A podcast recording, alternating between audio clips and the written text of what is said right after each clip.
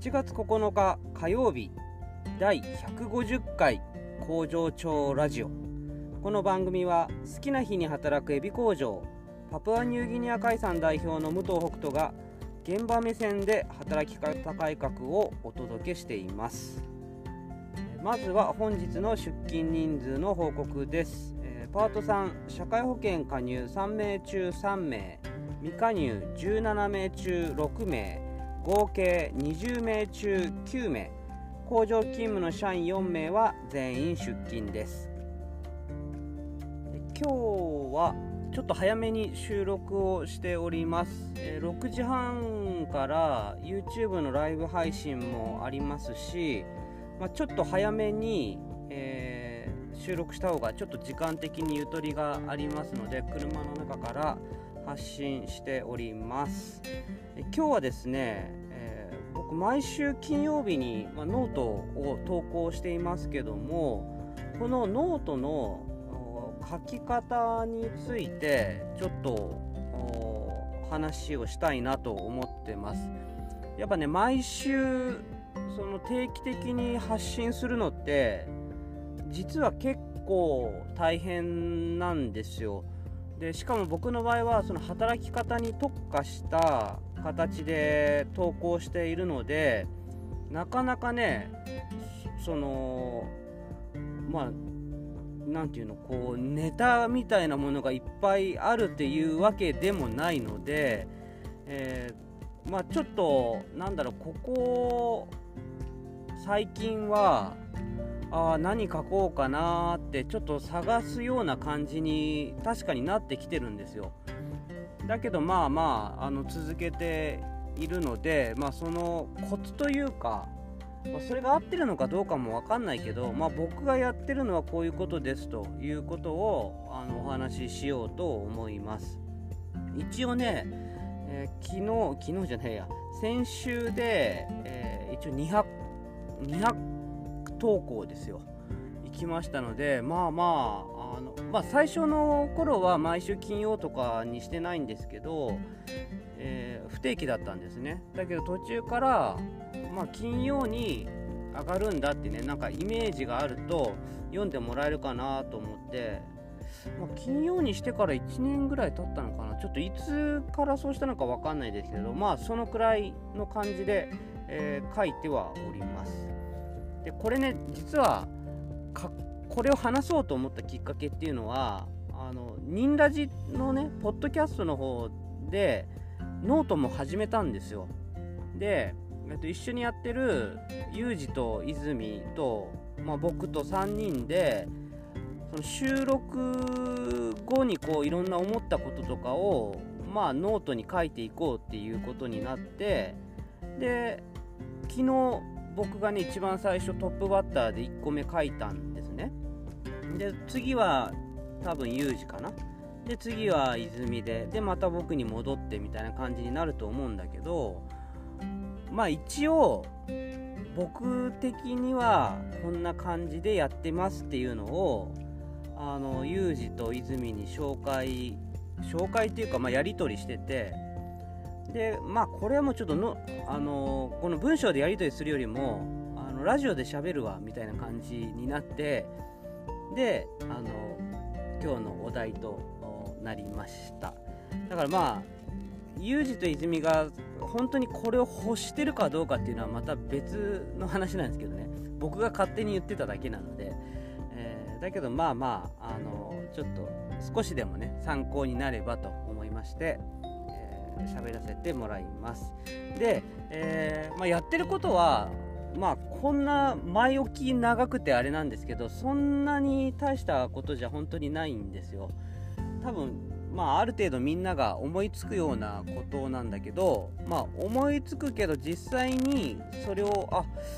こうやったら続けられるんだなっていうのをまあ実感したので報告するぐらいの感じであの聞いてもらえればなと思います。でえー、ノートの場合は、まあ、下書きみたいのが何個も書けるんですね。だから僕今そのナンバーを振ってってるので、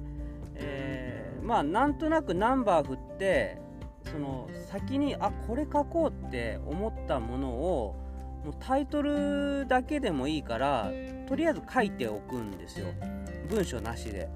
でそれを何個か貯めておくんですね。あこれ書こうこれ書こうこれ書こうって。でそうするとまあその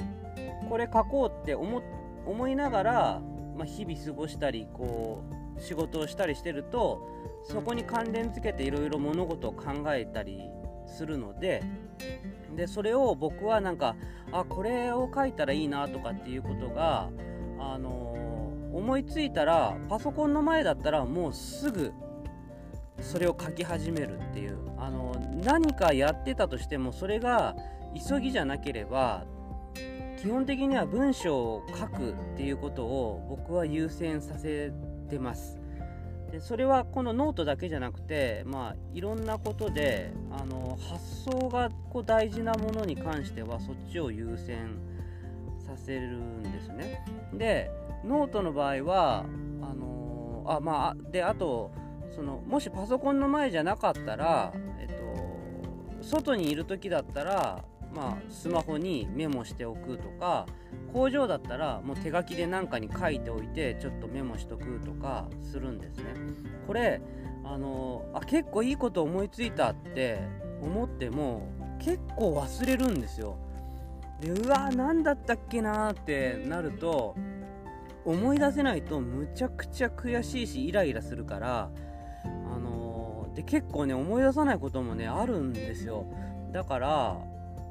後から思い出したと思ってもそれあ本当にこれだったっけなみたいな感じになると嫌なので僕は結構書いとく感じです。でパソコンの前でまあの場合はできたらもう一気にね書いちゃう、えー、なんかちょこっとだけ思いついてたとしてもとにかく書くというか打つ。でその時はなんか喋るように打っていきたいんですよ。あの綺麗に打っていくということではなくてもう誤字脱字変換間違いなんかもうどうでもいいみたいな感じでとにかく今思ってることをあのー、ダーッと打っていってまあ、後から読み直して変換間違えて気づいたりとか文章直したらいいやぐらいのものはダーっても気にせず打っていってそうするとなんか結構最後までかけちゃったりするんですよ。あの締めの部分まで。その締めの部分まで書きたいんですよ。そのうわーって盛り上がった時に。でわーって書いてで後から読むとこれもうとんでもなくダメな文章なんですよ。もう大体そうなんですよそれはもうそこで一発でいいもの書こうなんて思ってないのでなんか形作りたいっていうかスタートを切りたいんですよそこででそこでその一つの投稿のスタートを切って一応締めまで書いたらなんかそれでだいぶ気が楽になるんですよね。でそ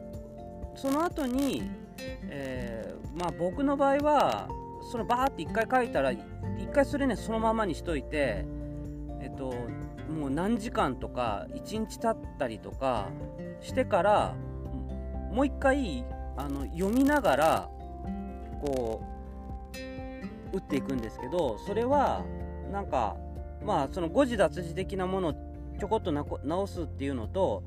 あとは感覚的にはこう加筆するみたいな加えていくみたいな感じですね。それを整えるんじゃなくてもう整えるほどいい文章にはまだなってないからあのそれをこうどんどんどんどんブラッシュアップしていくあブラッシュアップじゃないか、まあ、足していってであのもっとこう物語を大きくするというか、うん、していく感じです。だからあんまりその時点でもう綺麗に整えようっていう感覚はなくてその元の書いたところからこう枝葉をつけていってちょっと文章を大きくするみたいなイメージなんですけどそれをやっていくんですね。で毎週金曜日だからできたら月曜火曜日ぐらいまでにはそのボンっていうのがもうすでにあってもう枝葉をこうやり始めてるみたいな感じ。だから今日火曜日ですから、まあ、今日ぐらいからできたら枝葉をこうやっていきたいんですよね。で水木ぐらいでもうほぼここ完成に持っていきたいんですよ。できたら金曜日はあんまり追い詰められてやりたくないんですよね。追い詰められるとやっぱねなんか僕いい文章できないような気がしてるので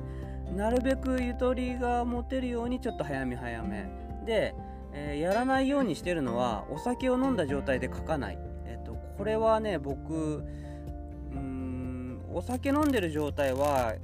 ちょっと僕の場合はいいのが書けないしなんか前に書いたやつを逆に変な形でダメにしちゃう可能性があるからそれはなんかやらないようにしてます、まあ、もしやるとしたらそのまっさらの状態の最初の基本のところをね作るのをやるんだったらまだそれは全然いいと思うんだけどこう一回いろいろと修正したりとか加えたりし始めたものを後からお酒飲んでる状態でいじるっていうことはもう絶対にしないって決めてます。で僕はその読んで書いて読んで書いてを繰り返すのを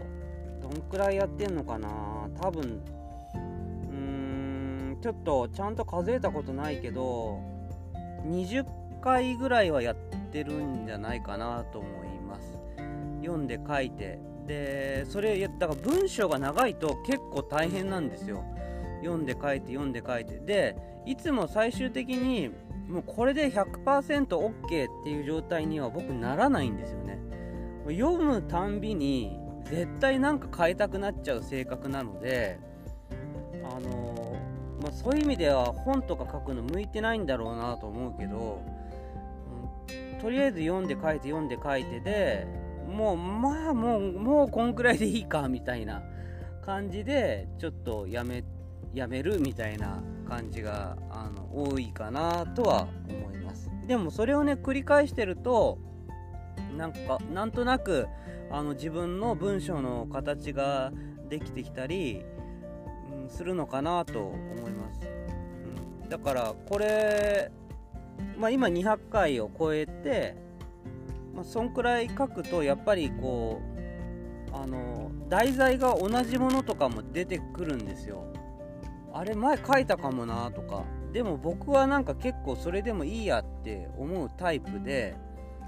まあ1ヶ月前とかだったらダメだけどなんか1年前とかだったら全然 OK と思ってて。やっぱその1年間でいろんなこと考えたり体験してるから逆に同じこと書いてたら面白いかなっていう気もするぐらいですかね、うん、だからできたらあのそのタイトルだけねちょっとバーって遡ってみてその1年前に書いてるものがあってあこれも今はもうなんかちょっと書きたいなと思ったらあえてそそこは読まずにね読まないで今の気持ちを新しく書くとかもねなんか面白いかなと思って、